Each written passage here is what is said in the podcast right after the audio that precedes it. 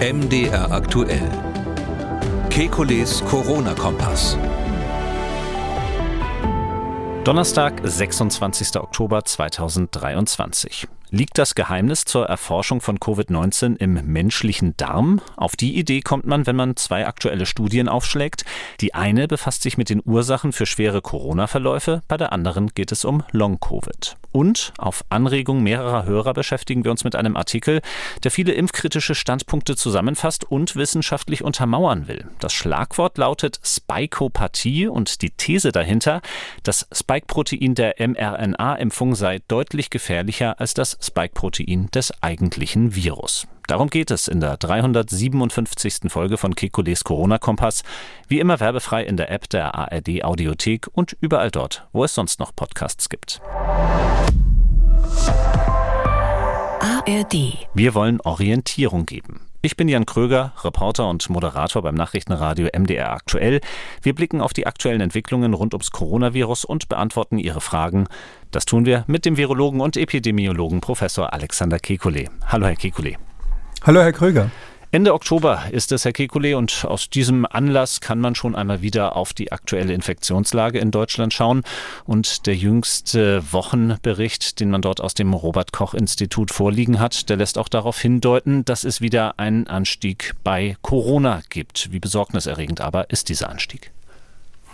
Das ist, war zu erwarten und ist ähm, bis jetzt jedenfalls überhaupt nicht besorgniserregend. Die Zahl der Infektionen nimmt zu. Soweit ich das sehe, nimmt auch der Anteil der Corona-Infektionen zu. Die machen ja immer noch so eine kleine Stichprobe, aber hm, in den letzten Monaten hat eigentlich der Anteil der Corona-Infektionen an den Atemwegsinfektionen bei 5 Prozent oder zum Teil sogar darunter gelegen. Und der steigt jetzt. Also ich glaube, aktuell liegt es irgendwo bei 20 Prozent. Das heißt also schon so jeder fünfte von denen, die da untersucht werden, das ist natürlich keine objektive Stichprobe, ähm, hat tatsächlich Corona gehabt. Ähm, ist das gefährlich? Nein. Ähm, wir haben eine gute Immunsituation. Die Menschen sind äh, immunologisch in einer komplett anderen Situation als noch vor ein, zwei Jahren.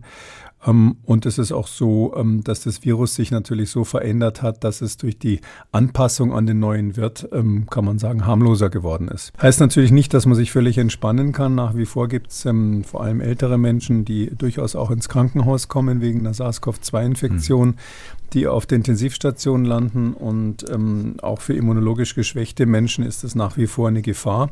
Aber man kann es vielleicht so formulieren, es ist inzwischen ein Atemwegserreger von vielen. Ähm, um den man sich besonders kümmern muss, weil der noch nicht ausmutiert ist, weil der noch nicht sozusagen seine Endkonfiguration erreicht hat bei der Anpassung an den Menschen. Aber ähm, es ist nicht so, dass man deswegen irgendwie besondere Maßnahmen wieder anordnen müsste, vom Maskentragen bis zu Lockdowns und ähnlichem. Mhm. Das heißt, das, äh, was Sie und ich ja sicherlich auch im alltäglichen Leben gerade feststellen, dass der eine oder die andere gerade wieder krank wird, auch immer mal wieder mit Corona, das ist jetzt eigentlich relativ normal wie im Jahr 2018? Äh, ja, das ist in gewisser Weise normal. Wir, Corona kriegt natürlich nach wie vor eine, hat eine Sonderrolle aus verschiedenen Gründen. Ein ganz praktischer ist, dass fast jeder noch irgendwelche Schnelltests im Schrank hat. Die gab es ja zeitweise von der Schule, zumindest in Bayern, äh, geschenkt. In großem Stil, weil man gemerkt hat, wir haben viel zu viel, wir wissen nicht, wohin damit. Die, die verfallen ja zum Teil, diese alten Tests. Und ähm, dann wurden die also massenweise den Schülern mitgegeben, damit ihnen nicht in Mülleimer, im Mülleimer mal landen. Ähm, so hat man die also zu Hause. Übrigens kann man die sehr gut auch für den Hausgebrauch noch verwenden, wenn jetzt das Verfallsdatum ein paar Monate überschritten ist. Ähm, und ähm, deshalb testet man sich ja dann, wenn man so jetzt um die Jahreszeit eine Erkältung hat, tendenziell schon mal auf Corona. Das machen relativ viele mhm. Menschen und dadurch bemerkt man das. Wer hat denn schon einen Influenza-Schnelltest äh, zu Hause für Grippe? Das hat ja keiner. Oder selbst für RSV, was bei Kindern ja durchaus wichtig ist, ähm, macht man keine Schnelltests, obwohl die da übrigens auch verfügbar wären im Prinzip. Das heißt also, wir sind da in einer besonderen Situation, dass wir da eine Aufmerksamkeit drauf richten. Und ich finde es auch richtig, dass man, wenn man zum Beispiel weiß, dass man SARS-CoV-2 positiv ist, möglicherweise ansteckend ist, dass man dann nicht gerade auf irgendeine Versammlung mit Freunden geht oder ähnliches oder ohne Maske in der U-Bahn fährt und, und hustet und schnupft und andere ansteckt, weil es eben ein besonders ansteckendes Virus ist, was für einige Menschen von in, in unserer Gesellschaft eben nach wie vor gefährlich ist. Aber Sie sagten es bereits, im Moment keine Infektionslage, bei der wir uns über politische Schlussfolgerungen unterhalten müssen. Und das gibt uns für unseren Podcast wiederum die Zeit, stärker auf die Wissenschaft zu schauen und auf aktuelle Studien. Und da soll es nun um zwei Studien gehen, die in den vergangenen Wochen veröffentlicht worden sind. Und in beiden spielt unser menschlicher Darm die zentrale Rolle. Fangen wir an mit einer Studie von einer New Yorker Universität. Da geht es darum, dass die Autoren dort eine Ursache für schwere Covid-Verläufe im Darm erkannt haben wollen. Was genau ist diese Ursache? Ja, das ist ähm, eine Studie von Cornell Medicine in New York. Cornell ist ja eigentlich in, in, in, im Staat New York, also da oben an der kanadischen Grenze. Die Universität selber, aber die haben so einen Ausleger, haben viele Ausleger weltweit. Ähm, einen davon habe ich gerade gelesen, auch in Doha übrigens. Hm. Aber ein Ausleger, der schon traditionell sehr alt ist, ist, ist in New York City selber. Und die haben dort ähm, untersucht, ähm, was ganz interessant ist, die haben geschaut, wie häufig ist eigentlich ähm, eine Störung der Darmflora, insbesondere der Pilze dort, ähm, bei Covid-Infektionen. Und da hatten sie noch aus der guten alten Zeit, aus dem Jahr 2020, aus der ersten Welle, hatten sie dort ähm, wohl einen ganzen Kühlschrank voll, wenn man sich das so vorstellt, oder ein Gefrierfach voll von Proben von ähm, Patienten, die damals mit Corona behandelt wurden vom März bis Juli 2020, also wirklich in der allerersten Welle. 91 Patienten, davon 25 eher leichte Verläufe, 66 schwere Verläufe. Klar, Universitätsklinik in Manhattan, die hat natürlich mehr schwere Verläufe, leichte Verläufe landen da tendenziell mhm. gar nicht. Und dann haben sie noch ein paar Kontrollen dazu genommen und haben als erstes mal festgestellt, ähm, dass tatsächlich ähm, bei diesen ähm, Corona-Patienten es häufig eine Überwucherung von Pilzen im Darm gibt. Also im Darm ist ja so ein Gleichgewicht äh, typischerweise vorhanden zwischen den Bakterien, die wir brauchen für die Verdauung. Das sind ja nützliche, nützlicher Ballast, den wir da mitschleppen. Ähm, und ähm, Bakterien, die schädlich sind, die krank machen können. Pilzen, die relativ wenig Unsinn machen und vor allem auch eben Pilze, die, die uns schädigen können oder die zumindest, wenn sie überwuchern, ähm, ein Hinweis darauf sind, dass das Gleichgewicht im Darm, ähm, dieses Mikrobiom nicht mehr, nicht mehr funktioniert, dass es gestört ist. Man kennt es von anderen Infektionen, also das ist jetzt überhaupt nicht neu, zum Beispiel bei eigentlich bei fast jeder chronischen Infektion verändert sich dieses Mikrobiom im Darm, auch bei Autoimmunerkrankungen. Morbus Crohn, das kennen vielleicht einige, ähm, das ist eine schwere Autoimmun, manchmal schwere Autoimmunerkrankung, wo manchmal sogar Teile des Darms rausgenommen werden müssen. Ähm, und es ist so, dass man bei Morbus Crohn zum Beispiel typischerweise sieht, ähm, dass sich Hefen, die sogenannte Bäckerhefe ähm, ist ja bei uns im Darm vorhanden, dass die sich vermehren auf Kosten von Bakterien. Und man sieht dann auch typischerweise, dass die, das Spektrum der verschiedenen Sorten von Hefen, da gibt es ganz viele verschiedene Spezies, dass sich das einengt. Also dass man dann quasi eine Überwucherung mit einem Typ kriegt alte Sache. Heilpraktiker haben schon vor langer, langer Zeit immer gesagt, wenn man krank ist, soll man aufhören, Kaffee zu trinken und Milch zu trinken und solche Sachen. Das hängt damit zusammen, ist aber seit einigen Jahren auch Mainstream in der Schulmedizin. Und ähm, die haben eben jetzt gesehen, jawohl, bei den Patienten, die schwerere Verläufe haben, mhm. sieht man eine Zunahme dieser Darmpilze und auch eine Verengung des Spektrums, dass also nur noch wenige Pilze vorhanden sind, also ein ziemlich deutlicher Hinweis auf eine Störung der Darmflora. Hm. Sie konzentrieren sich dabei auf einen Hefepilz, Candida albicans. Und der würde in letzter Konsequenz eben dafür sorgen, dass auch äh, die Lunge beschädigt wird. Bevor wir zu diesem Mechanismus kommen, der dort dann im Körper ablaufen soll, mit wem haben wir es hier zu tun bei Candida albicans? Ja, das äh, sind diese verschiedenen Hefepilze, wie man die so allgemein nennt. Von diesen Hefepilzen ist ähm, die, die sogenannte Bäckerhefe, ähm, Saccharomyces cerevisiae heißt die eigentlich bei den, bei den Biologen. Ähm, der bekannteste Cerevisio, da ist ähm, Cerevisia mit drin, das lateinische Wort für Bier. Asterix-Leser wissen sowas. Und ähm, das ist also die, die Hefe, die uns also die, den Alkohol beschert in ganz vielen Getränken. Und ein ganz enger Verwandter davon ist Candida. Das ist ein Pilz, der heißt so, weil der weiße Kolonien macht, äh, Candida weiß quasi oder rein. Und äh, da gibt es dann Candida albicans, das ist so der klassische, der klassische Pilz, den man auch mal im Mund hat, wenn man so Pilzbelege hat. Und da gibt es aber noch andere Candida-Sorten, nicht nur diesen einen, den Sie genannt haben. Interessant ist jetzt Folgendes, und da haben sie eben Candida albicans verwendet, speziell, weil das so der klassische, ein, mhm. ein, ein klassischer Laborstamm ist. Ähm, da haben sie Folgendes gemacht. Da haben sie von so einem Patienten, der also eine schwere Corona-Infektion hatte seinerzeit, ähm, hatten sie wohl noch eine Stuhlprobe und aus der haben sie isoliert einen Stamm, einen ganz bestimmten Stamm von Candida albicans. Den kann man da quasi durch kulturelle Methoden isolieren. Und den haben sie jetzt genommen in der Maus. Das war sozusagen dann das, das Laborexperiment und haben also den, der Maus diesen Candida albicans verfüttert und ähm, haben dann festgestellt, wenn die danach mit SARS-CoV-2 infiziert wird, ähm, dann nimmt die Zahl der Abwehrzellen in der Lunge ganz massiv zu. Also die, ähm, die ähm, sogenannten neutrophilen Zellen in der Lunge, das sind also ähm, eine Sorte von, von immunologischen Abwehrzellen, von weißen Blutkörperchen letztlich, die nimmt ganz massiv zu als Zeichen einer überschießenden Immunantwort in der Lunge. Das ist genau das Gleiche, was wir auch bei schweren Corona-Verläufen sehen. Da sieht man auch, dass eben, wenn also ähm, diese Lungenbeteiligung ähm, überhand nimmt, ähm, dann sieht man auch diese bestimmten Zellen, diese neutrophilen Granulozyten heißen die, ähm, dass die dann plötzlich mehr werden. Und dann sagen sie, aha, das können wir also provozieren bei der Maus, indem wir der genau diesen Candida-Stamm geben, den wir vorher äh, von so einem Patienten isoliert haben, der schweres Corona hatte. Ähm, und dann haben sie dann als im nächsten Schritt haben sie ge geguckt, ob das ähm, sich blockieren lässt, wenn man verhindern lässt, wieder, wenn man ähm, Pilzmittel gibt. Es gibt ja Mittel gegen Pilzinfektionen. Fluconazol ist so ein Klassiker, den man häufig gibt bei Candida. Und da haben sie die Maus, äh, die Mäuse mit Fluconazol behandelt und dann diese Infektion nochmal gemacht mit ähm, SARS-CoV-2 und festgestellt, dass dann diese Auswirkungen wesentlich geringer sind, also dass die Lungenbeteiligung wesentlich schwächer wird. Auch andere Methoden, mit denen man ähm, diese Immunreaktion im Darm, wenn ich mal so sagen darf, unterdrücken kann, ähm, wurden angewandt. Zum Beispiel ist ein Mediator einer dieser, dieser Überträgerstoffe, die diese Immunreaktion ähm, überhaupt erst in Bewegung setzen, heißt Interleukin 6 also ein sogenanntes Zytokin, so ein, so ein, Signalstoff des Immunsystems.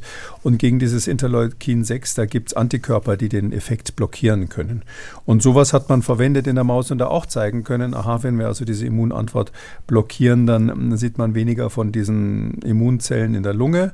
Hm, daraus schließen sie, dass Immunprozesse im Darm auch bei Menschen, hier ist es gezeigt bei der Maus, mhm. aber die sagen, dass dann auch bei Menschen Immunprozesse in Gang gesetzt werden, die eben ähm, ähm, damit zu tun haben, dass dann das Mikrobiom nicht mehr stimmt, dass insbesondere Pilze überwuchern und dass das die Ursache dafür sei, dass es zu schwereren Verläufen kommt und vielleicht auch die Ursache dafür ist, ähm, dass es zu Long-Covid kommt, weil diese Effekte sind, waren bis zu ein Jahr lang danach noch beobachtbar. Mhm. Was mir beim Lesen der Studie und auch der Artikel darüber ähm, noch nicht klar geworden ist, wenn ja auch bei anderen Krankheiten sozusagen Veränderungen im Mikrobiom festzustellen sind, ist das dann jetzt wirklich kausal für diesen schweren Verlauf oder ist das vielleicht doch auch nur eine Begleiterscheinung? Ja, das ist genau die Frage. Ähm, also ich bin nicht davon überzeugt, dass das kausal ist. Man muss immer vorsichtig sein. Wissenschaftler arbeiten ja lange, in dem Fall offensichtlich seit Jahren an so einem Thema, finden dann was, ähm, publizieren das auch sehr schön. Das ist in Nature Immunology erschienen, sehr, sehr wichtiges äh, Journal gerade. Und ähm, dann ähm, machen sie natürlich eine irgendwie möglichst interessante Theorie da außenrum. Das hat auch ein bisschen den Grund, dass je spannender die Bezüge sind, die man dann so herstellen kann, desto eher hat es eine Chance, in so einem dieser Top-Journale zu erscheinen. Leider eine Verzerrung sozusagen mhm. des Marktes. Wenn einer wie so ein klassischer Wissenschaftler so ganz trocken nur schreibt, was er gefunden hat, auf Wiedersehen, dann ähm, ist es äh, bei diesen modernen oder bei diesen sehr, sehr beliebten Journalen, also Nature, Science, Cell und so weiter, ist es, hat es dann keine so große Chance angenommen zu werden, weil die wissen, dass ihre Leserschaft nicht nur die engsten Kollegen des ähm, Autors sind, sozusagen die anderen Fachidioten, die auf diesem Spezialgebiet sich auskennen, sondern die wollen ja auch, dass die Auflage gekauft wird, dass Wissenschaftsjournalisten darüber berichten und so weiter. Also deshalb blasen die diese Schlussfolgerungen immer so ein bisschen auf. Ähm, und da gehe ich nicht überall mit, weil ähm, diese, diese Schlussfolgerung, dass die sagen, also hier wird gestört sozusagen das Mikrobiom im Darm geschenkt. Das ist so. Das ist nicht nur bei einer SARS-CoV-2-Infektion, sondern auch bei anderen Virusinfektionen, so bei anderen Erkrankungen, ähm, ähm, Autoimmunerkrankungen, Morbus Crohn ist nur ein Beispiel. Und die sagen, dass deshalb sozusagen die Immunantwort gestört wird. Also durch diese Pilze im Darm wird die Immunantwort herabgesetzt und dadurch wird zum einen ähm, der Verlauf von SARS-CoV-2-Infektionen schwerer und zum anderen ist die Wahrscheinlichkeit für, für Long-Covid höher. Äh, da, mit diesem zweiten Teil, da sehe ich eigentlich keinen Beleg dafür. Nette, nette Theorie kann man so mhm. formulieren, aber man kann genauso gut Folgendes sagen. Ähm, Corona greift ja das Immunsystem an, mal so ganz simpel gesagt. Also die, die, äh, die SARS-CoV-2-Infektion belastet das Immunsystem, wie es bei anderen Infektionen auch ist, erheblich. Ja. Und möglicherweise sogar in besonderem Maße, weil das eben ein Virus ist, was noch nicht so an unser Immunsystem angepasst ist und umgekehrt. Da kommt es zu so Effekten, dass das Immunsystem regelrecht erschöpft ist. Also wir haben das auch ein paar Mal besprochen im Podcast. Bei, bei T-Zellen kann man das, also bei diesen Immunzellen, die für die, für die spezifische Antwort mitverantwortlich sind gegen Viren, ähm, kann man richtig äh, feststellen, dass die in so einen Erschöpfungszustand übergehen. Auch bei äh, Immunglobulinen, also bei Antikörpern, kann man feststellen, dass die, der Subtyp dieses Immunglobulins sich manchmal so weit verändert wie bei einer chronischen Entzündung, dass eigentlich es zu einer Erschöpf zu einem Abschalten der Immunreaktion kommt aufgrund so eines Dauer, Dauerreizes. Das sieht man bei den Impfstoffen typischerweise, aber eben auch bei chronischen Infektionen. Und ähm, deshalb muss man sagen, das würde alleine völlig ausreichen, um zu erklären, warum sich die Pilze im Darm so vermehren. Dann wäre diese Pilzvermehrung quasi ein sekundäres Phänomen der Virusinfektion und wäre nicht kausal für die schweren Verläufe.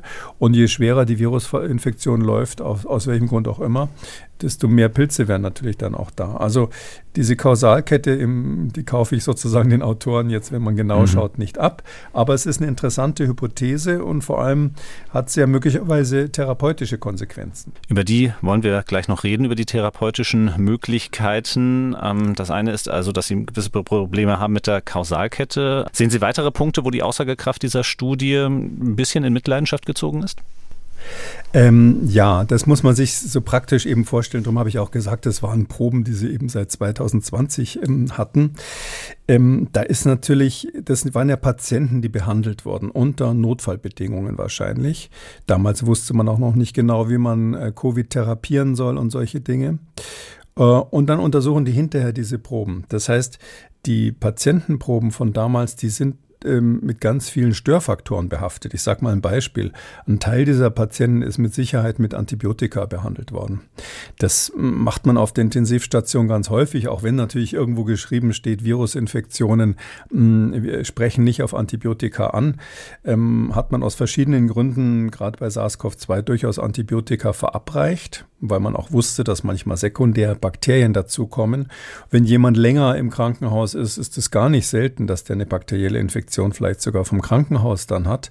Und wenn Sie anfangen mit Antibiotika zu therapieren, dann passiert genau das Gleiche. Dann machen Sie die Bakterien kaputt, aber Antibiotika wirken nicht äh, gegen Pilze und dadurch vermehren sich die Pilze. Das kennen vielleicht auch manche Menschen, dass sie im Nachgang zu einer Antibiotikatherapie dann äh, die Verdauung nicht mehr richtig in Gang kommt. Und wenn man das dann genauer untersucht, stellt man fest, dass Candida oder andere Pilze eben überwuchert haben.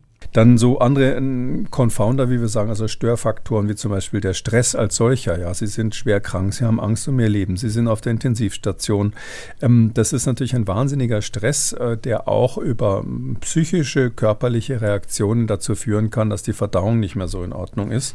Ähm, dann kriegen sie ja außer Antibiotika noch andere Medikamente. Also die schwere Infektion wurde hier definiert über so, dass man gesagt hat, das sind solche, die sauerstoffpflichtig in größerer Menge waren, die also ähm, entweder sehr mit sehr hoher Sauerstoffkonzentration ähm, eine Maske hatten oder die sogar künstlich beatmet werden mussten.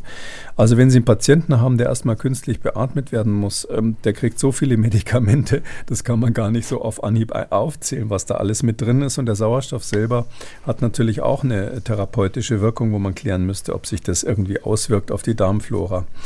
Ähm, ich will jetzt nicht auch noch, falls da jemand mitgedacht hat, an der Stelle auf das Krankenhausessen zu sprechen kommen, was natürlich auch noch einen Effekt haben könnte. Ähm, also das heißt, all diese Störfaktoren wurden nicht berücksichtigt, konnte man ja auch gar nicht, mhm. sodass man sagen muss, interessante Studie, interessanter Hinweis. Ähm, mhm. Ich bin relativ sicher, dass da, wie man so sagt, was dran ist. Aber ob es nun genau so ist, dass die Pilzinfektion mitverantwortlich ist für die schweren Verläufe, heißt dann, da, dass der Patient sauerstoffpflichtig geworden ist und ähnliches, da würde ich mal ein dickes Fragezeichen dahinter machen. Hm. Ein großes Fragezeichen hatten Sie auch geäußert bei der Beziehung dieser ersten Studie zu dem, was über Long-Covid aussagt. Mal schauen, ob die zweite Studie diesen Test etwas mehr besteht, denn genau darum geht es in ihr. Sie kommt aus Pennsylvania von der Penn Medicine in Philadelphia und da geht es um Coronaviren, die sich gewissermaßen im Darm einnisten, könnte man sagen. Und die sorgen dann für einen Serotoninmangel im Körper. Serotonin, ein ja, wichtiger Botenstoff im Gehirn, aber auch eben an vielen anderen Orten bei uns im Körper. Ähm, wie genau kann man sich das vorstellen? Welche Beziehung könnte Serotonin zu Long-Covid haben? Ja, also das finde ich einen ganz interessanten Hinweis. Äh, aus dieser Studie, die ist ähm, gerade in Cell erschienen, in der gedruckten Ausgabe, gerade heute. Vorher gab es es als Preprint. Ähm, also sehr hochrangig publiziert. Das heißt immer, dass da eben auch ähm, Gutachter waren, die sich das genau angeschaut haben, die Details sozusagen angeschaut haben. Es ist ja so, wir wissen, dass bei Long-Covid ein typisches Problem diese neurologische Symptomatik ist. Wahrscheinlich die häufigste, wenn man die lange, den längeren Verlauf anschaut, also länger als sechs Monate.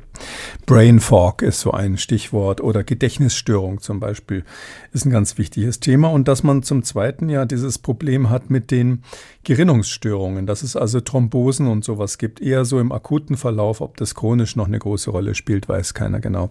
Warum ist es so? Da gibt es zwei große Theorien, ähm, über die haben wir immer mal wieder gesprochen. Das eine ist, es könnte sein, dass das Virus persistiert, dass das Virus SARS-CoV-2 irgendwo im Körper noch vorhanden ist und sich leise weiter vermehrt und auf die Weise das Immunsystem sozusagen auf Trab hält oder Virusbestandteile noch vorhanden sind, das Spike-Protein zum Beispiel. Ähm, oder es könnte sein, dass die, das Immunsystem irgendwie äh, eine Klatsche gekriegt hat von der Infektion und deshalb so eine Art Auto Autoimmunerkrankung im weitesten Sinne, eine Störung der Immunantwort dafür verantwortlich ist, dass man irgendwelche Entzündungsprozesse hat, die, die weitergehen und die zum Beispiel im Gehirn eine Rolle spielen. Bei dieser ähm, ganzen Betrachtung gibt es nur immer diesen, dieses eine Problem bei der neurologischen Symptomatik. Es ist eigentlich nie so sauber gezeigt worden, dass SARS-CoV-2 wirklich das Gehirn befällt. Also dass es ein, eine, eine Enzephalitis machen würde, also eine Gehirnentzündung, wie wir das von anderen Viren kennen. FSME zum Beispiel, diese Frühsommer-Meningoenzephalitis, die durch Zecken übertragen wird, so ein Klassiker, wo man halt eine Hirnentzündung hat. Und gibt es auch viele andere. Also eine richtige klinisch relevante Enzephalitis, wo sie im EEG richtig was sehen und so, das ist bei SARS-CoV-2 eigentlich nicht typisch. Und ähm, deshalb muss man fragen, ja, wie, wie kommt es eigentlich zu dieser komischen neurologischen Symptomatik? Also was, was ist da eigentlich los? Also was entzündet wird, ist ganz klar äh, da im, im, im Bereich der Riechnerven, da gibt es eine echte Entzündung, die dann diese Geruchsstörungen macht. Aber im Gehirn selber, hm. Und da ist ähm, ja schon länger gezeigt worden, dass bei verschiedenen Infektionen ähm, der Serotoninspiegel, dieser, dieser Neurotransmitter, dieser Signalstoff Serotonin runtergeht. Ähm, das kennt man auch von anderen, gibt es Studien die mit, von Intensivstationen, wo man gesehen hat, dass durch den Stress auf der Intensivstation der Serotoninspiegel sinkt. Serotonin irgendwie früher hat man mir immer gesagt, ich soll Bananen essen, das würde den Serotoninspiegel heben. Keine Ahnung, ob das stimmt. Aber es ist so, dass Serotonin so, sagt man so, so eine Art Glückshormon mhm. sein soll, was irgendwie die Stimmung hebt und was ähm, die Gedächtnisleistung verbessert und ähnliches. Ähm, sodass irgendwie klar ist, wenn ich Stress habe und im Krankenhaus rumliegen muss und das schlechte Essen im Krankenhaus, also häufig schlechte Essen, äh, dass, dass das den Serotoninspiegel senkt und die Stimmung, das, das ist ja irgendwie nachvollziehbar. Und die haben das, die sind der Sache jetzt genauer auf die, auf die, auf die Spur gegangen und haben jetzt Folgendes gemacht. Die haben 58 Patienten gehabt, die sie als Long-Covid eingestuft haben und ähm, 60 Kontrollen. Ähm, die 60 Kontrollen, die hatten natürlich auch Corona-Infektionen, SARS-CoV-2-Infektionen durchgemacht, aber ausgeheilt, ohne hinterher äh, Covid zu bekommen. Und haben festgestellt, dass im Vergleich zu den Kontrollen die Long-Covid-Patienten deutlich erniedrigte Serotoninspiegel hatten. Also im Blut äh, war das Serotonin geringer das ist schon mal ganz interessant. Also kann viele Gründe haben. Klar, solche Menschen sind natürlich dann auch irgendwie deprimiert, weil sie so eine chronische Erkrankung haben, sind genervt davon. Aber hm, das kann auch, äh, kann sozusagen ein Sekundäreffekt sein hier wieder, Henne-Ei-Problem. Mhm. Um, oder es kann sein, dass es ursächlich vielleicht auch mit diesen neurologischen Symptomen zu tun hat. Ähm, und das Gleiche haben sie auch gefunden, haben sie geschaut, ob das vielleicht bei anderen Virusinfektionen so ist. Und ähm, tatsächlich haben sie auch gefunden, haben sie 33 Patienten gehabt, die hatten hatten andere Virusinfektionen, also nicht SARS-CoV-2, haben die mit 20 Kontrollen verglichen und gesehen, also auch da ist das Serotonin verringert. Das ist nicht ganz neu, also das weiß man aus anderen Studien auch schon, aber es haben sie ja nochmal bestätigt. Und vor diesem Hintergrund sind sie dann ins Mausmodell gegangen. Das muss man betonen. Jetzt, äh, was sie dann gefunden haben, haben sie in der Maus gemacht. Und da haben sie, ähm, äh, gibt es so ein Mausmodell für eine chronische Virusinfektion bei Mäusen. Das ist, glaube ich, eines der ältesten Virusinfektionsmodelle, was es überhaupt gibt. Das ist das sogenannte lymphozytische Choriomeningitis-Virus. LCMV. Und dieses Virus, was nur Virologen kennen, weil das nur im Labor eine Rolle spielt, ehrlich gesagt. Ähm, äh, das ist so ein Klassiker, wo man bei Mäusen chronische Infektionen machen kann, chronische Virusinfektionen, mal schauen kann, wie es denen dann geht. Ähm, und da haben sie eben festgestellt, mh, hm, über sehr komplizierte, sehr, sehr aufwendige molekularbiologische Untersuchungen, ähm, dass die ähm, Virus-RNA, also die, die, die virusgenetische Information dieses Virus im Darm, wo sich das Virus auch vermehrt, dazu führt, dass ähm, über verschiedene Signalstufen, die genauer untersucht werden, Interferone ausgeschüttet werden. So Signalstoffe, die die Zelle ausschickt, um zu sagen, Achtung, ich habe hier ein Virus in mir drinnen. Und das warnt sozusagen seine Nachbarschaft bei einer Virusinfektion.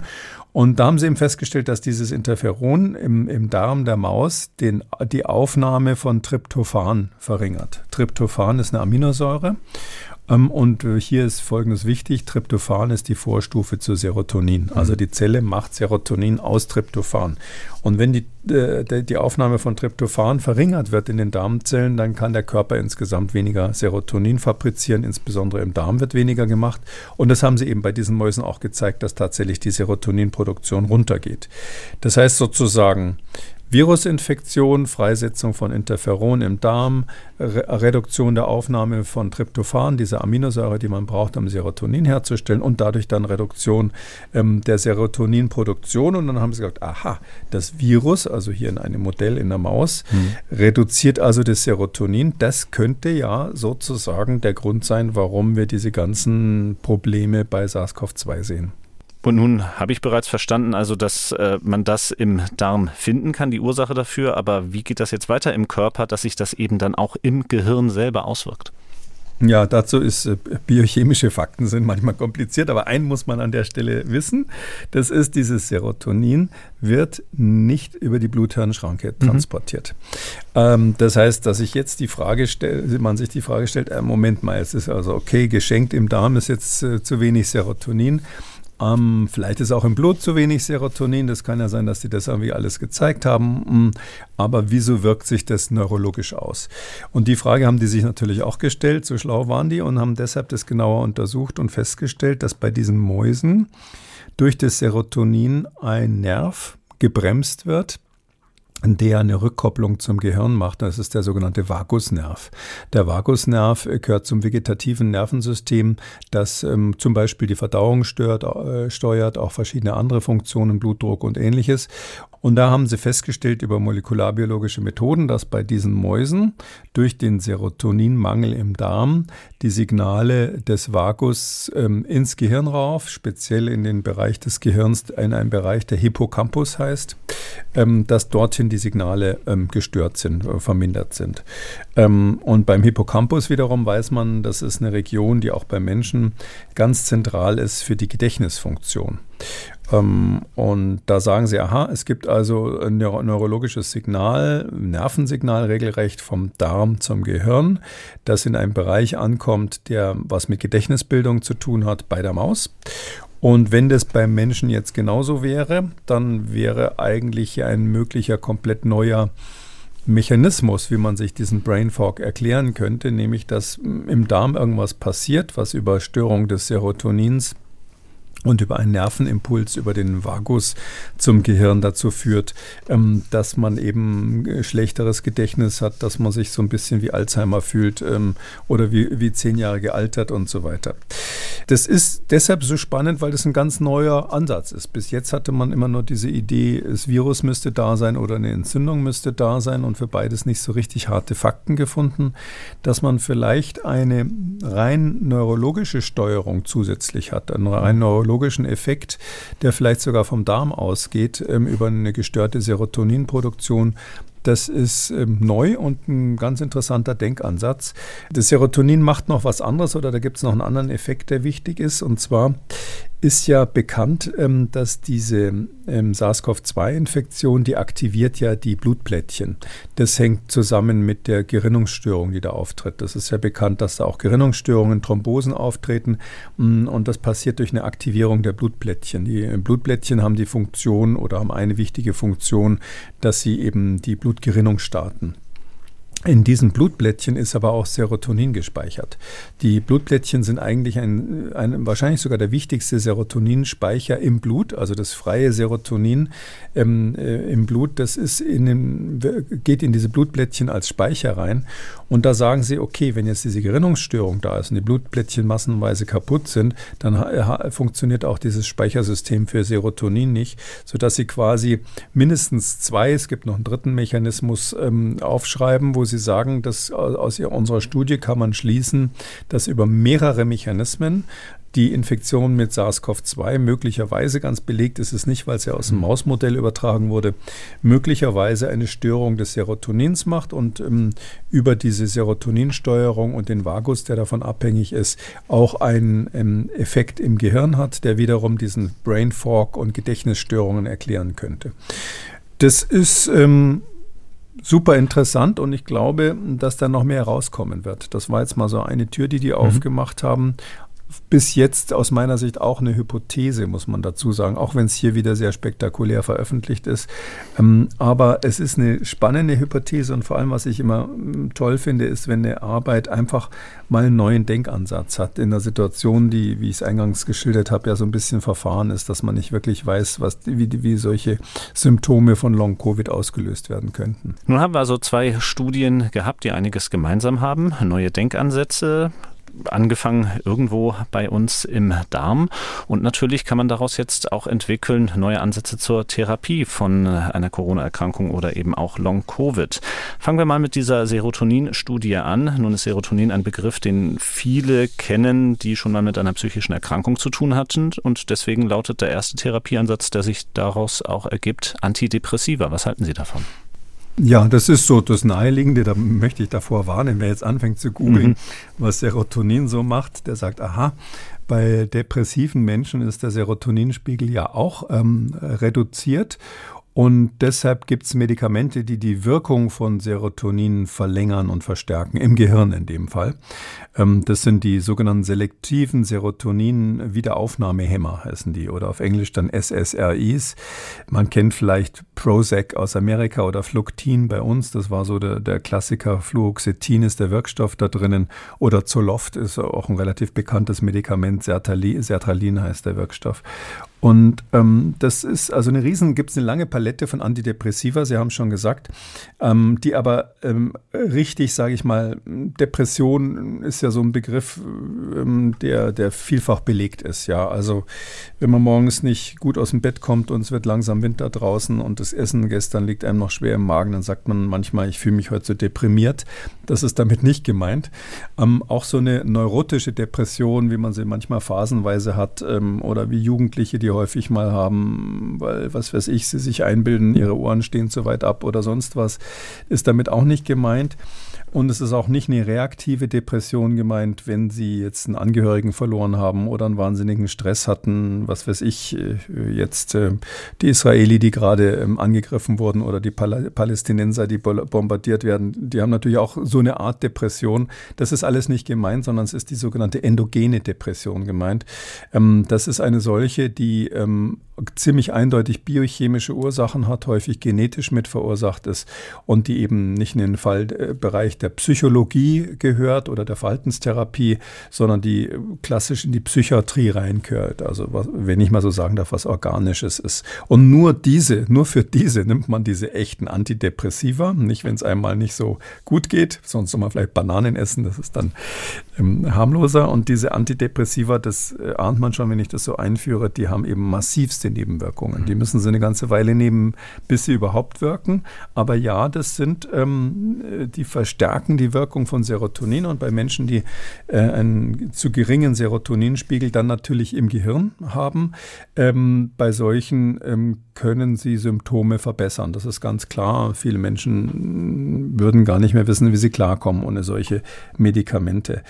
Ähm, es ist übrigens auch schon versucht worden, interessanterweise, weil man schon vor längerer Zeit mal gemerkt hat, dass bei Leuten, die auf der Intensivstation lagen, ähm, bei Corona, mit Corona auf der Intensivstation lagen, dass da ähm, der Serotoninspiegel in den Keller gegangen ist, dass man solche Antidepressiva gibt.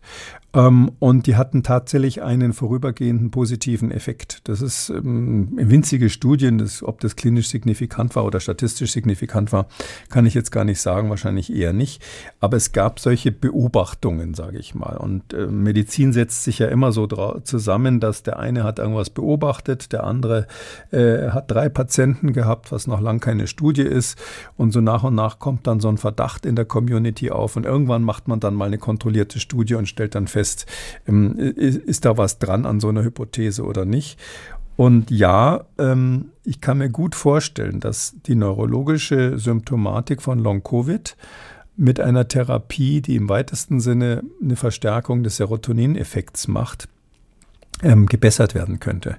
Serotonin ähm, regt im Gehirn, mal so ganz, ganz salopp gesagt, auch ähm, die Plastizität an, wie man, wie man dazu auch sagt, nämlich die Fähigkeit auf Neues zu reagieren. Also die, äh, wenn der Serotoninspiegel zu gering ist, dann verfängt sich, äh, verfangen sich auch Gedanken immer im, im, im Kreis ähm, und man reagiert auf neue Dinge, einschließlich neuen Dingen, die man eben lernen muss, wo der Hippocampus eine Rolle spielt, reagiert man schlechter. Sodass die Idee sehr, sehr naheliegend ist. Ich finde, mhm. das ist ähm, ein guter Ansatz. Ähm, die Pharmaindustrie müsste nur dafür wahrscheinlich spezielle Medikamente entwickeln, weil diese Hammermittel, die man bei endogenen Depressionen verwendet, sind sicher nicht das Richtige. Und bei der anderen Studie, da wo es um die Pilze im Darm ging, da war der naheliegende Therapieansatz, den Sie auch kurz schon erwähnt hatten, Antikörper eben gegen zum Beispiel Candida albicans zu geben. Was halten Sie davon? Ja, also den Pilz selber kann man behandeln mit Pilzmitteln. Da gibt es ähm, ähm, spezielle Pilzmittel, die, die quasi den Darm leerräumen, wenn man so will. Also wenn man das gibt, äh, dann wird Candida im Darm eliminiert. Das sind so was ähnliches wie Antibiotika, ja, Fungostatika heißen die dann oder fungizide Medikamente. Ähm, das ist die eine Idee, dass man sozusagen den Pilz behandelt. Ich glaube, das ist durchaus naheliegend. Also wenn man wirklich bei einem chronischen Patienten feststellt, dass der eine Störung der, des Mikrobioms im Darm hat, ähm, dass man dann das versucht zu bereinigen auf die eine oder andere Weise. Gibt es ja auch andere Methoden, zum Beispiel auch Bakterien zu geben, gute Bakterien zu geben, probiotische Therapie dann zu machen, wie das dann heißt, ähm, dass man die Bakterien gibt, die der Darm eigentlich braucht, um zu funktionieren, oder die Diät umzustellen von, von tatsächlich Absätzen von weißem Zucker, weißes Mehl und so weiter, kommt dann, kommt dann weg, um, um, zu, um diesen Pilz nicht weiter zu füttern. Ich glaube, dass sowas Therapien sind, die bei Long-Covid auf jeden Fall versucht werden sollten. Und zwar nicht irgendwie, dass man das äh, an der nächsten Ecke macht, ähm, sondern ich, das sollte systematisch systematisch in klinischen Studien untersucht werden, meines Erachtens. Ich glaube schon, dass es einem Teil der Patienten helfen kann. Wahrscheinlich ist dieses ganze Long-Covid ja so ein Sammelsurium von verschiedenen Problemen, die in einer Diagnose bis jetzt zusammengefasst werden. Und ein, ein Teil davon könnte durchaus sein, dass Menschen eine chronische Entzündung im Darm haben, die eben anregt, dass dann oder die, die dazu führt, führt, dass Pilze überwuchern. Man kann natürlich im Darm, das ist das, was Sie angesprochen haben mit den Antikörpern, man kann mit den Antikörpern auch die Immunreaktion spezifisch unterdrücken, also dieses ähm, Interleukin 6, die Wirkung von Interleukin 6, was da eine Rolle spielt bei dieser Entzündung, die kann man durch Antikörper äh, blockieren. Ob man das dann nimmt, ob man so weit gehen soll in der Therapie. Bei Long-Covid ähm, weiß ich nicht, wird man sicher sehen müssen, wahrscheinlich erstmal mit den Medikamenten, die man hat, ähm, um zu sehen, ob das beim Teil der Patienten was bringt. Und wenn es was bringt, wird man versuchen, spezifischere Medikamente zu entwickeln, weil auch diese Interleukin-6-Antagonisten, diese Medikamente, diese Antikörper, die den Rezeptor von Interleukin-6 blockieren, die sind, ähm, haben viele, viele Nebenwirkungen. Die wird man nicht bei jedem Long-Covid-Patient einfach so einsetzen setzen wollen. Bis hin zu der Frage, ob nicht vielleicht der Ort, wo das Virus persistiert, das ist ja auch immer so eine Idee, die hier im Raum steht, dass das SARS-CoV-2 irgendwo noch vorhanden ist. Mhm. Vielleicht sitzt es im Darm. Also mhm. man hat es beim Teil der Long-Covid-Patienten hat man das ja gefunden, ähm, aber eben nur beim Teil, bei, viel, bei den allermeisten nicht. Aber ähm, Sie können auch nicht bei jedem Patienten den ganzen Darm rausholen, ähm, in den, in den äh, Mixer stecken und gucken, ob da irgendwie äh, Fragmente äh, von replizierendem Virus noch drinnen sind. Ähm, das heißt also, wenn es könnte sein, sein, dass so eine persistierende, eine anhaltende Virusvermehrung von SARS-CoV-2 im Darm bei einem erheblichen Anteil dieser Long-Covid-Patienten ein Teil des Problems ist oder vielleicht sogar der Grund des Problems ist. Und das wäre natürlich dann, da wäre wieder die Tür offen für eine neue Therapie, dass man antivirale Medikamente an der Stelle einsetzt. Bevor wir jetzt noch zu einem weiteren wichtigen Thema rund ums Coronavirus kommen, möchte ich gewissermaßen einen Hinweis darauf machen oder einen Tipp, was Sie hören können, wenn Kekulis Corona-Kompass für heute heute vorbei ist. Und zwar den neuen Podcast von MDR aktuell. Da geht es um Lina E. und die linksextreme Gruppe rund um diese Leipziger Studentin. Ein Fall, der bundesweit viele, viele Schlagzeilen gemacht hat rund um Linksextremismus. Es geht unter anderem um brutale Angriffe auf Neonazis. Und dieser Podcast heißt Die Faschojägerin, der Fall Lina E. und seine Folgen. Ab jetzt also zu finden auf mdraktuell.de und überall sonst, wo es Podcasts gibt. Nun kommen wir noch zu einem Thema, ausgelöst durch einen Artikel im Magazin Cicero, online seit dem 7. Oktober. Es ist ein Gastbeitrag von insgesamt sechs Autoren. An erster Stelle dort sind genannt Paul Cullen, ein Professor und Facharzt für Laboratoriumsmedizin aus Münster und Brigitte König, Professorin für medizinische Mikrobiologie aus Magdeburg. Der Artikel ist auffindbar mit dem äh, Titel Die Risiken der Corona-Impfung oder auch durch die Überschrift Spikopathie und Übersterblichkeit ein unheimlicher Verdacht deutet schon ein wenig darauf hin, in welche Richtung dieser Artikel geht. Fangen wir erst einmal an mit diesem Begriff Spikopathie. Es geht also um die Wirkungen des Spike-Proteins im Körper, aber ist Spikopathie eigentlich mittlerweile ein anerkannter Fachbegriff? Mm, ja, also bei den, bei den sogenannten Impfkritikern auf jeden Fall. Und das sind ja nicht nur, ähm, mm, sage ich mal, Laien, die mhm. da beteiligt sind, sondern wie hier dieser Gerade Artikel hier nicht, ja. zeigt, es gibt, gibt durchaus auch ähm, Fachleute, die sich da dem Lager der Impfkritiker angeschlossen haben. Ähm, ja, also ähm, der Begriff ist äh, griffig und wahrscheinlich wird er uns noch lange begleiten. Darum muss man drüber reden. Ähm, indirekt ähm, haben wir im Podcast immer mal wieder über spikopathische Effekte gesprochen. Mhm. Äh, Spike ist ja dieses Oberflächenprotein von SARS-CoV-2 ähm, wogegen ja auch die ähm, wichtigsten Antikörper gerichtet sind. Also die Antikörper im Menschen, die, die das Virus wegfangen können, bevor es überhaupt äh, zur Infektion kommt. Also die quasi die Frühphase der Infektion blockieren können. Und darum will man Antikörper gegen Spike haben, ähm, ähm, generieren durch die Impfstoffe. Und diese Spikes werden ja auch ähm, künstlich hergestellt durch die äh, Impfstoffe, durch die mRNA-Impfstoffe.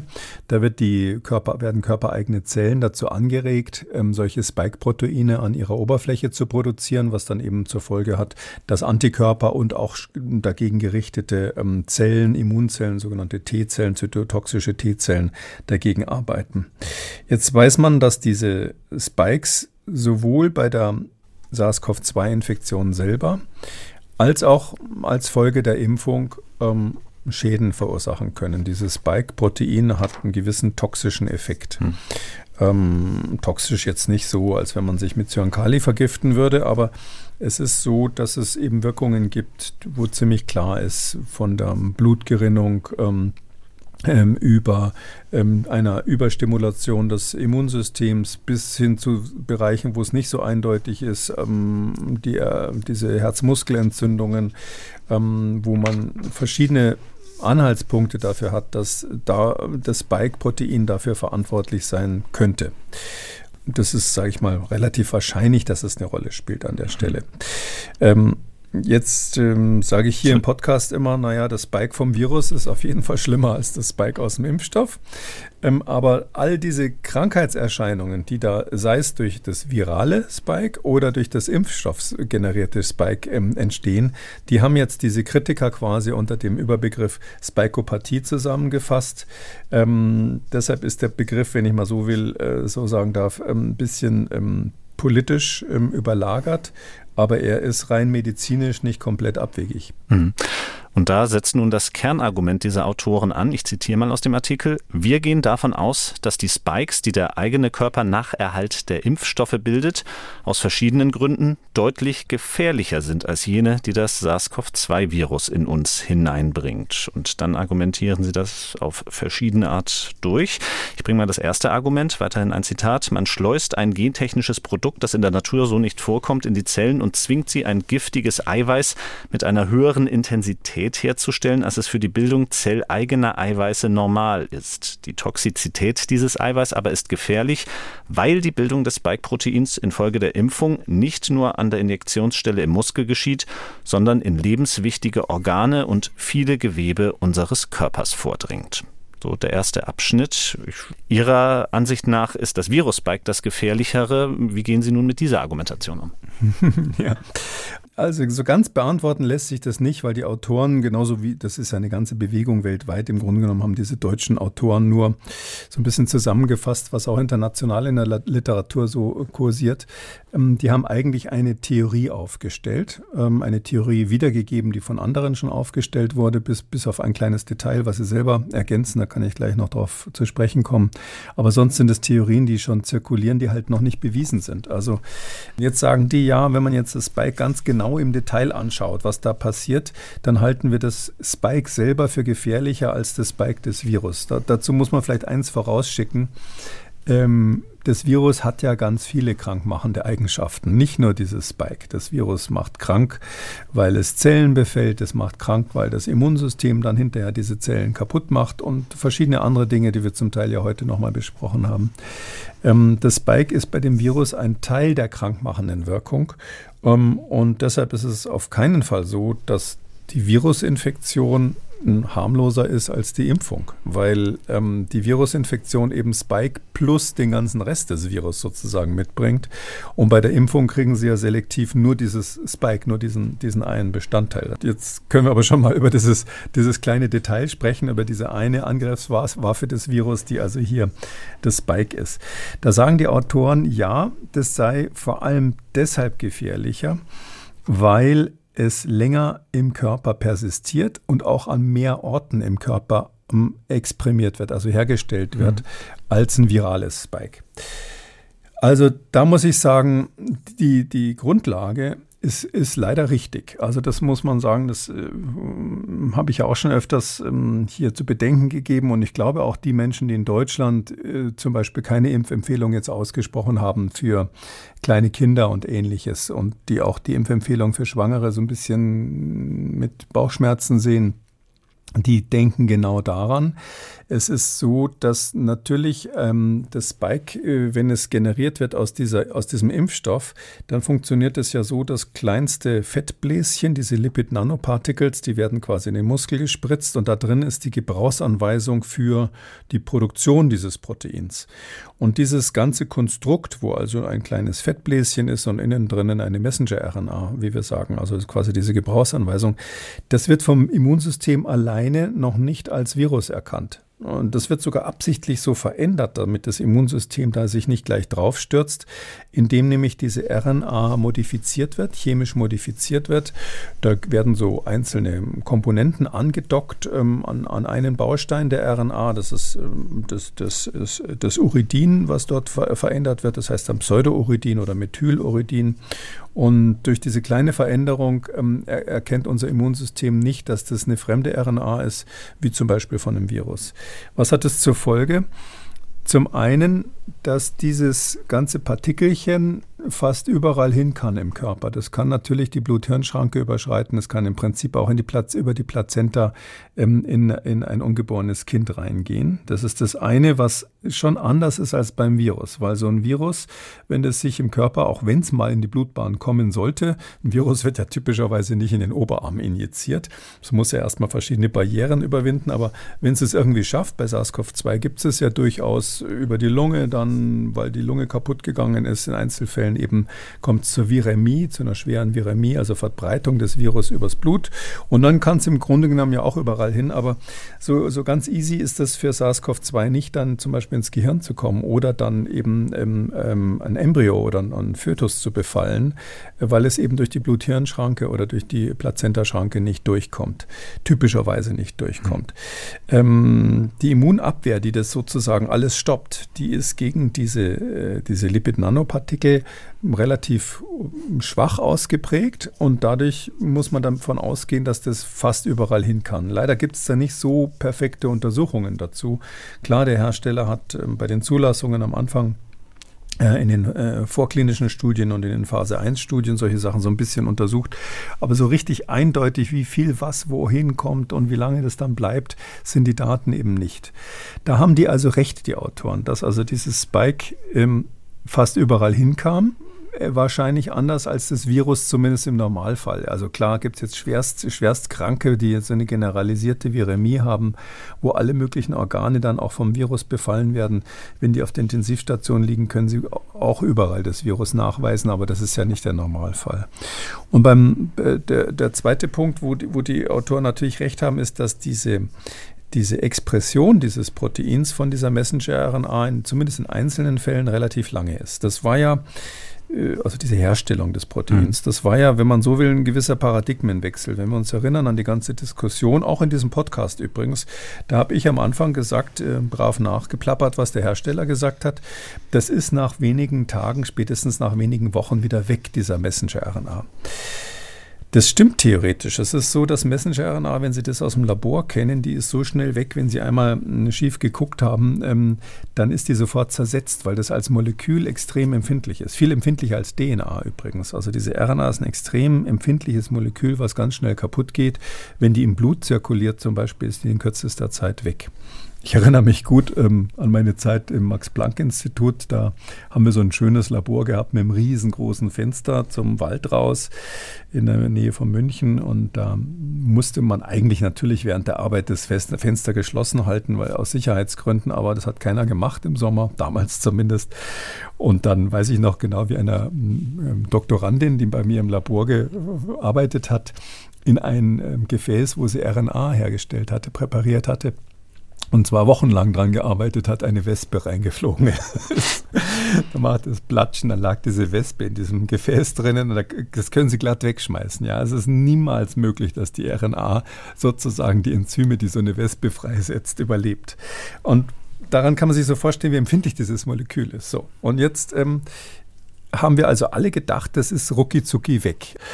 Inzwischen wissen wir, nein, aus Gründen, die komplex sind, ist es so, dass diese Messenger-RNA ziemlich lange aktiv bleiben kann und dass sie insbesondere das Immunsystem in einzelnen Fällen zumindest über eine lange Zeit stimulieren kann. Es gibt Belege, dass man nach vier, fünf, sechs Monaten zumindest in Geweben diese RNA aus dem Impfstoff noch nachweisen kann und dass sie wohl auch noch aktiv ist. Und wir haben ja schon öfters über diese Stimulation des Immunsystems gesprochen, die wahrscheinlich ähm, persistiert, also die längere Zeit anhält und dann auch ähm, zu Effekten führen kann, die man nicht unbedingt haben will in der, im Immunsystem. Das heißt also da an der einen Stelle, ähm, um das so ausführlich zu sagen, haben die Autoren recht.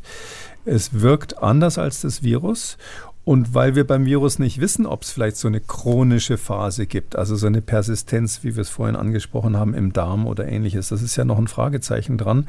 Weil wir es aber bei, dem, bei den, äh, bei den RNA-Impfstoffen tatsächlich Hinweise darauf haben, dass es solche Effekte gibt, muss man sagen, ja, Es wird länger exprimiert wahrscheinlich und möglicherweise auch in anderen Organen exprimiert als so eine Virusinfektion.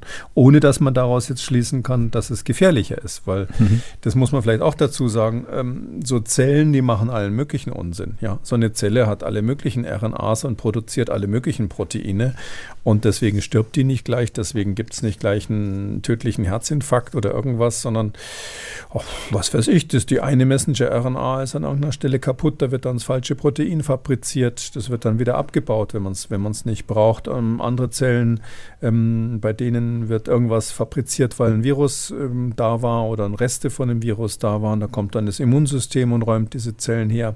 Es ist ja wahrscheinlich bekannt, dass unser ganzer Körper alle paar Jahre, jetzt die Nervenzellen mal ausgenommen, sich sowieso komplett erneuert. Und im, im, das, das liegt unter anderem daran, dass eben einzelne Zellen manchmal Unsinn machen und das Immunsystem räumt dann auf. Das heißt also, es ist nicht automatisch so, bloß weil da irgendwo ein Spike-Protein produziert wird in irgendeiner Zelle im kleinen C oder auch in der Leber oder sonst wo, dass ich deswegen krank werden muss. Aber in der Tat, das ist ein Effekt, den man am Anfang, als die Impfstoffe zugelassen wurden und auch als öffentlich beworben wurden durch die Hersteller und durch, durch Politiker, hatte man diesen Effekt nicht auf dem Schirm. Nun hatten Sie ja gesagt, ähm, hauptsächlich fasst dieser Artikel bekannte Position zusammen. Nun kommen wir aber mal zu dem, was Sie wahrscheinlich auch als ja, neuen Gedanken bezeichnen werden. Ich zitiere mal wieder aus dem Artikel.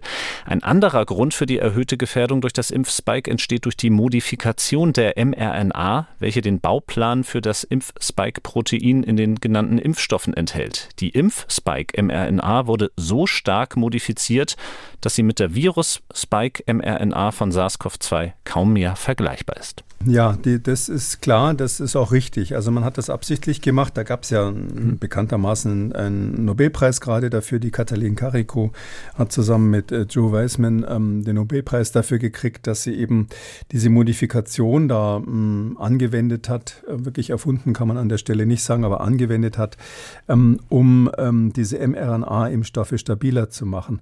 Ähm, ohne diese Modifikation, also eine Methylierung oder konkret gesagt, da gibt es Pseudouridin statt Uridin in der RNA, also einer der vier Bausteine, aus denen die RNA hergestellt wird, ist, ist modifiziert, dass da eine Methylgruppe dranhängt, noch so, so ein kleines Gebilde sozusagen angedockt ist.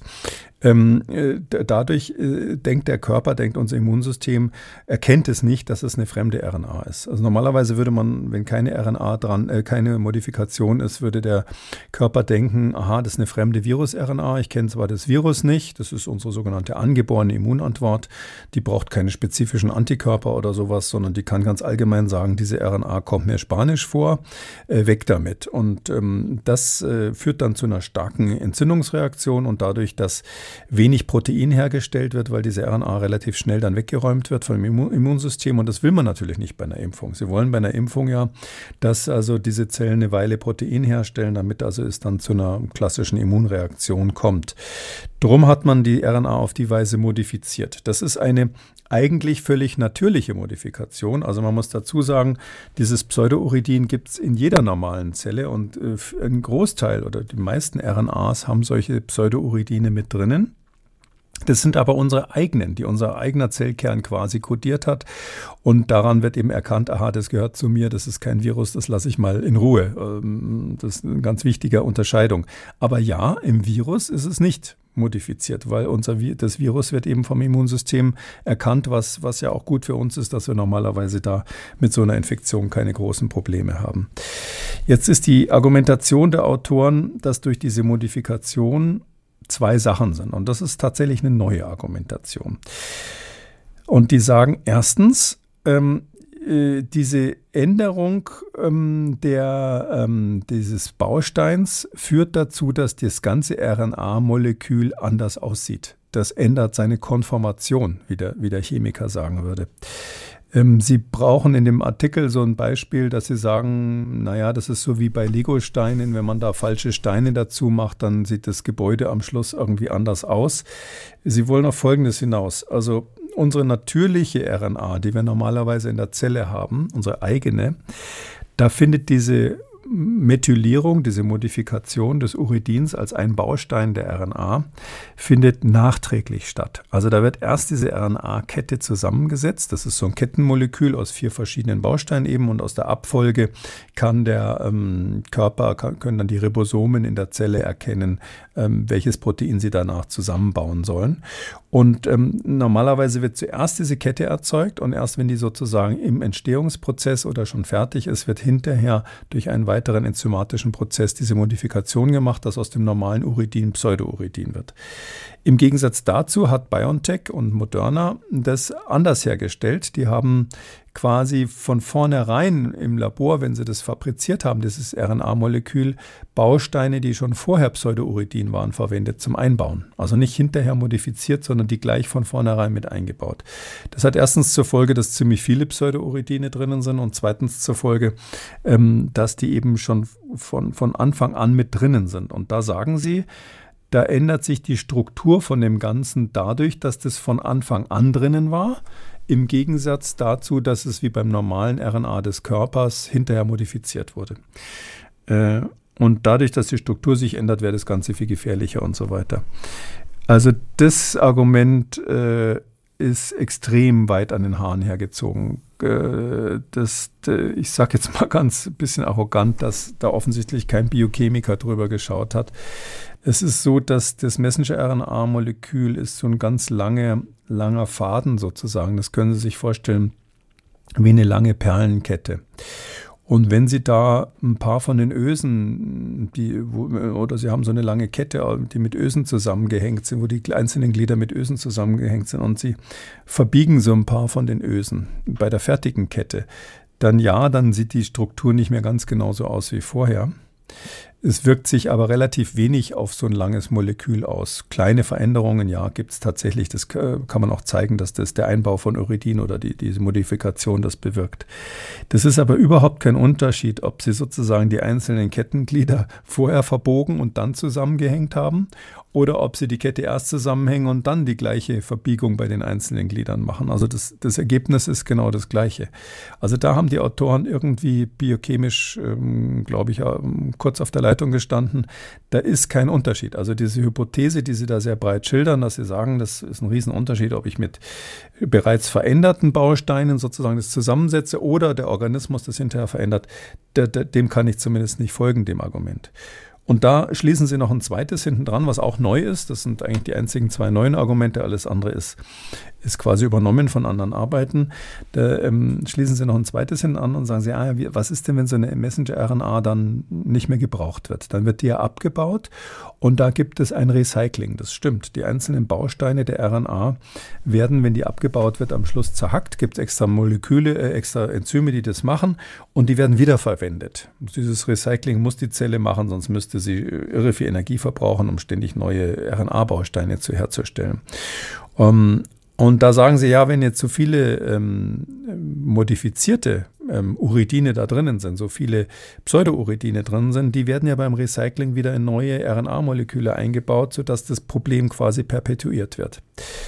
Das heißt, dass sie auch die Biochemie nicht verstanden haben, weil zumindest nach dem Stand, wie ich das biochemische Wissen um die RNA ähm, bisher kenne, ist es so, dass diese RNA-Moleküle, dass diese Uridine, die Pseudouridine, dass die nicht recycelt werden. Also das ist eine Ausnahme vom Recycling. Die Zelle baut die ab. Also die nimmt nicht das Pseudouridin, wie es ist, nochmal her. Das heißt also, diese Hypothese, dass das irgendwie einen Schaden geben könnte durch diese eingeführte, durch die Impfung eingeführte Pseudouridin. Und die Autoren denken ja, wenn man dann immer wieder impft, dann hat man immer mehr Pseudouridin und das wird dann immer mehr in die körpereigene RNA eingebaut und dann kommt es zu irgendwelchen Katastrophen. Also so sind ja die Szenarien, die dann auch die Impfkritiker so ein bisschen dann aufbauen in der Laienpresse. Das ist völliger Unsinn, weil eben das am Schluss abgebaut und nicht nicht recycelt wird. Also die zentrale neue Hypothese, die Sie da drinnen haben, mit den zwei Komponenten, die ich gerade genannt habe, ist ähm, absolut an den Haaren herbeigezogen und bereits vom Biolo von der biologischen Überlegung her nicht plausibel. Dann kommen wir noch zu einem weiteren Punkt, den die Autoren aufwerfen. Ich zitiere mal wieder. Hinzu kommen mögliche Verunreinigungen der Impfstoffe, zum Beispiel mit bakterieller DNA bzw. Plasmiden aus dem Herstellungsprozess, die in manchen Chargen der mRNA-Impfstoffe in einer Menge nachgewiesen wurden, die weit über das zugelassene Maß hinausgeht. Zitat Ende. Was meinen Sie dazu? Ja, das ist, wie man so sagt, gerade der heiße Scheiß bei den Impfstoffgegnern im Moment, diese Plasmid-DNA. Ähm, ja, ähm, um es vorweg zu sagen, es wundert mich ein bisschen, dass die Behörden und BioNTech auf diese, diese Gerüchte, die jetzt äh, weltweit übrigens gerade sehr heiß diskutiert werden, nicht mal mit klaren Statements reagiert. Ähm, es ist folgendermaßen, also wenn so eine RNA hergestellt wird, gibt es grundsätzlich mal zwei Möglichkeiten, wenn Sie sowas für einen Impfstoff produzieren wollen. Die eine ist, Sie synthetisieren das mit einem Automaten quasi vollsynthetisch, dass sie wirklich die chemische Synthese im Labor machen, so wie man, was weiß ich, aus Wasserstoff und Sauerstoff Wasser herstellen kann. Vielleicht kennt man das irgendwie noch aus der Schule. So kann man auch äh, Schritt für Schritt so ein ganzes RNA-Molekül, so eine Messenger-RNA, wie man sie gerne haben will, zusammenbauen. Das ist ein großer Luxus. Das geht heutzutage eben mit Vollautomaten. Das Problem ist, äh, ganz kleine Mengen. Da können Sie nur sehr wenig herstellen. So hat der Hersteller Hersteller BioNTech das ähm, für, die, für die ersten Studien auch gemacht. Die haben die ersten Untersuchungen gemacht mit so einer quasi vollkünstlich hergestellten RNA. Äh, dann sind sie umgestiegen. Das ist auch ein Prozess, der durchaus von der Zulassungsbehörde kritisch ähm, beäugt wurde. Für die Großproduktion dann auf ein anderes Verfahren. Und zwar haben sie gesagt, so, jetzt machen wir das so. Wir ähm, stellen Ringe aus DNA her. Die sind relativ leicht herzustellen, leicht zu handhaben und wir geben die Ringe von DNA in E. coli-Bakterien rein. Und wenn man das richtig macht, dann fabrizieren die E. coli-Bakterien nach dieser DNA RNA-Moleküle. Die schreiben die quasi ab, die schreiben die um in eine RNA. Und wenn man alles richtig gemacht hat, ist das genau die RNA, die man gerne haben will. Das Problem ist nur, die ist natürlich jetzt in so einem stinkenden Topf, wo E. coli-Bakterien in großer Menge drinnen sind. Und die ganzen, das ganze Futter für die E. coli, die müssen sich ja vermehren. Und das Zeug, was die gerne äh, futtern, das hat die Eigenschaft, dass es meistens irgendwie so unappetitlich riecht. Und ähm, deshalb muss man das da irgendwie rausholen. Und ich hatte ja gesagt, RNA ist ein empfindliches Molekül. Deshalb ist es ganz schön schwierig, da eine Extraktion zu machen, dass ich aus diesem ganzen äh, Schlamm sozusagen nur die RNA raushole und zwar nur die, die ich haben will, nicht noch irgendeine von den E. colis und vor allem eben frei von dieser Plasmid-DNA, wie die heißt, also diese ringförmige DNA, die quasi die Matrize war, von der das abgeschrieben wurde. Das ist machbar, anspruchsvoll, aber machbar. Aber Sie kriegen da natürlich immer, wenn Sie das mit diesem Prozess machen, der dann für die eigentliche Impfstoffproduktion ja verwendet wurde oder verwendet wird, da kriegen Sie immer eine kleine Verunreinigung von dieser DNA mit rein, aus der die RNA mal abgeschrieben wurde in den E. colis. Was hat das zu bedeuten? Keiner weiß es. Wenn da DNA drinnen ist, kann man natürlich sagen, ja, die ist mal grundsätzlich stabiler als RNA. Und wenn es ganz blöd kommt, könnte die auch abgeschrieben werden, rein theoretisch. Da müssten sie aber dann schon ein ziemlich großes DNA-Molekül haben. Und ob es das quasi von diesem Herstellungsprozess bis in die Ampulle, mit der geimpft wird, sozusagen geschafft hat und nicht irgendwo rausgereinigt wurde, in der Regel, würde ich mal bezweifeln. Was sie wahrscheinlich haben, sind kleine Bruchstücke von DNA. Irgendwelche Fragmente, die man natürlich mit den heutzutage extrem empfindlichen Methoden nachweisen kann.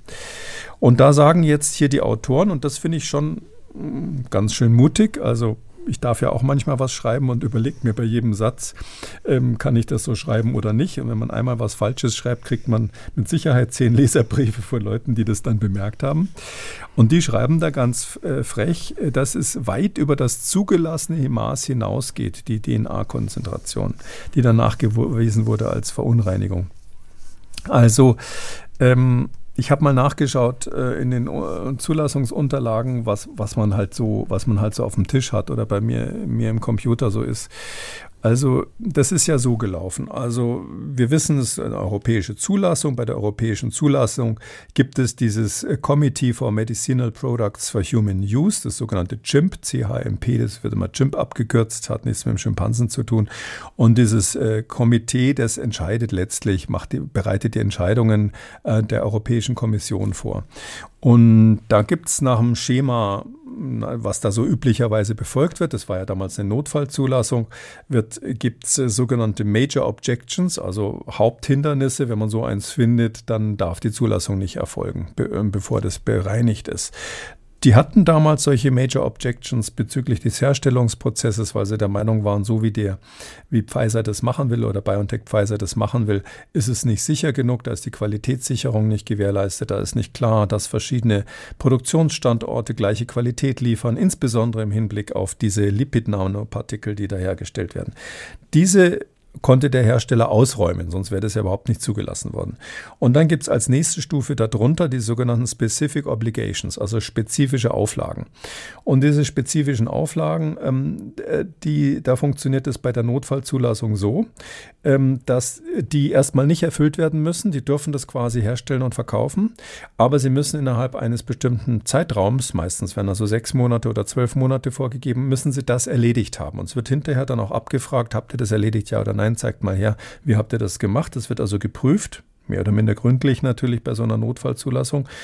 Und dann gibt es als Stufe drunter noch etwas, das heißt Recommendations. Das sind die Empfehlungen. Und diese Empfehlungen, das sind eben Dinge, wo die Fachleute vom Chimp und die Experten, die sonst noch dazu gezogen werden, sagen, schaut euch mal her, da an, das und das und das. Würden wir euch noch raten, da genauer hinzuschauen. Wir machen euch aber keine Auflage, sozusagen das zu erfüllen. Es ist keine spezifische Obligation, sondern es ist sozusagen nur eine Empfehlung. Der Hersteller kann in so einem Prozess ähm, die, das Chimp und die Kommission, also diese, diese Europäische Arzneimittelbehörde, bitten um Ratschlag, also sagen, wir wollen gern beraten werden.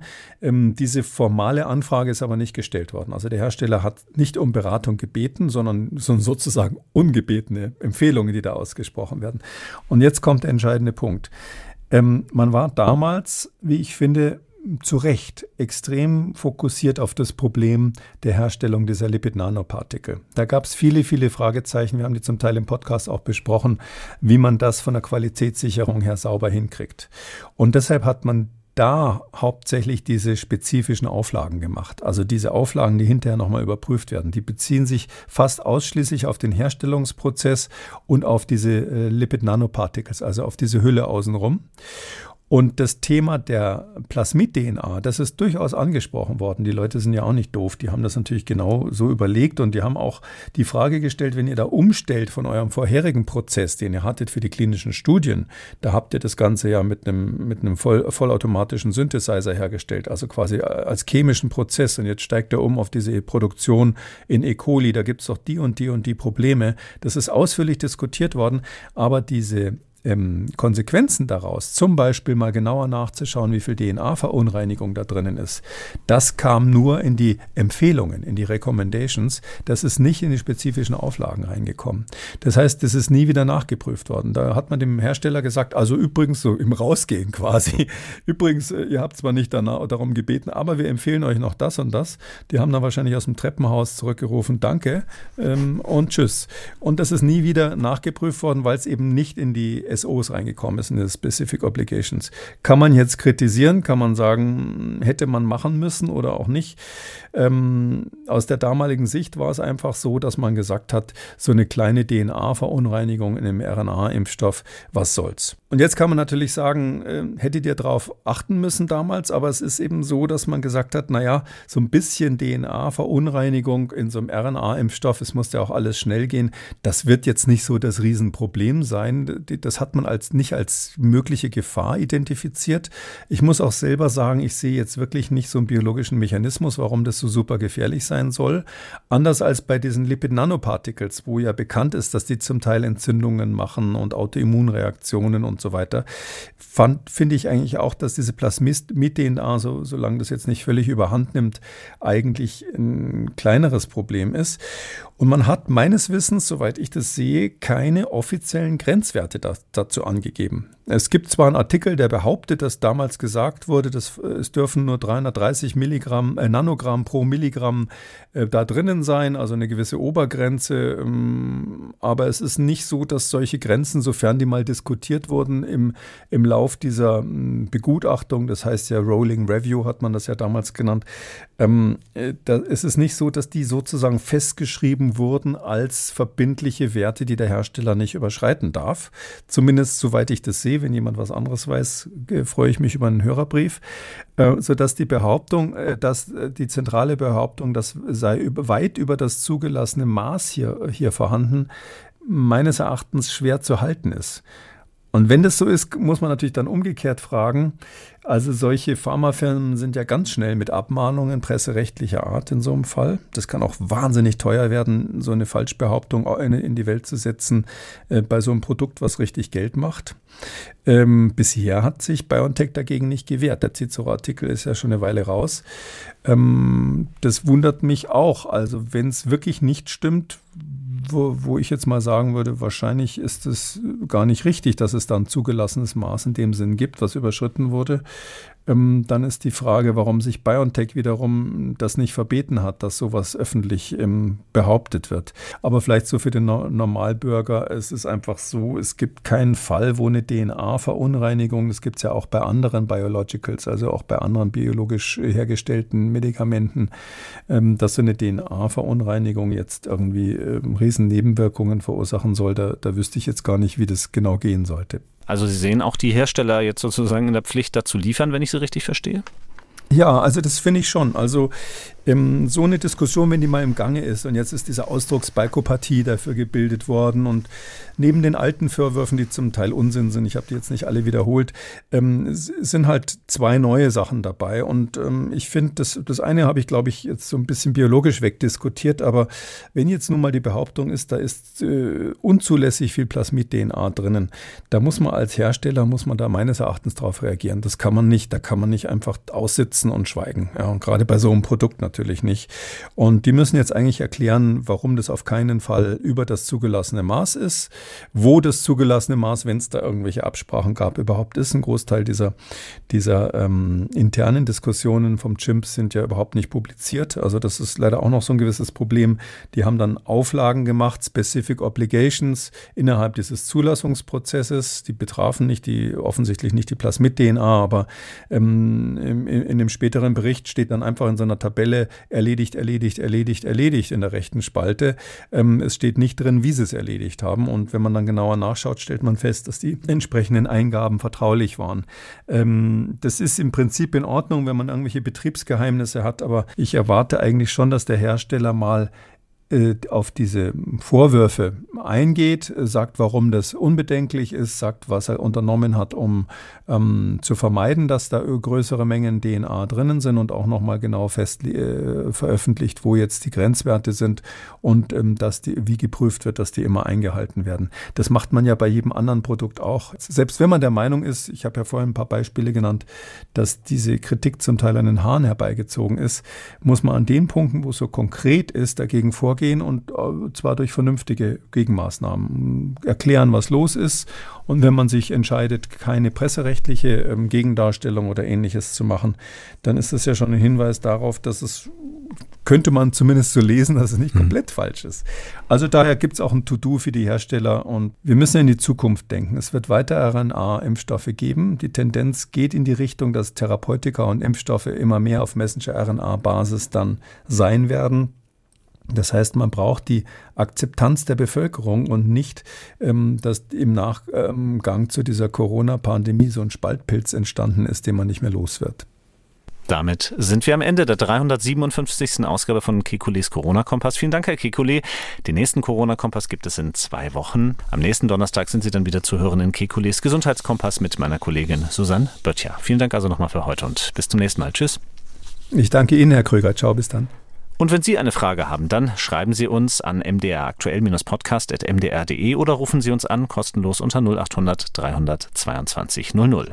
Kekules Corona-Kompass gibt es als ausführlichen Podcast in der App der ARD Audiothek und überall sonst, wo es Podcasts gibt.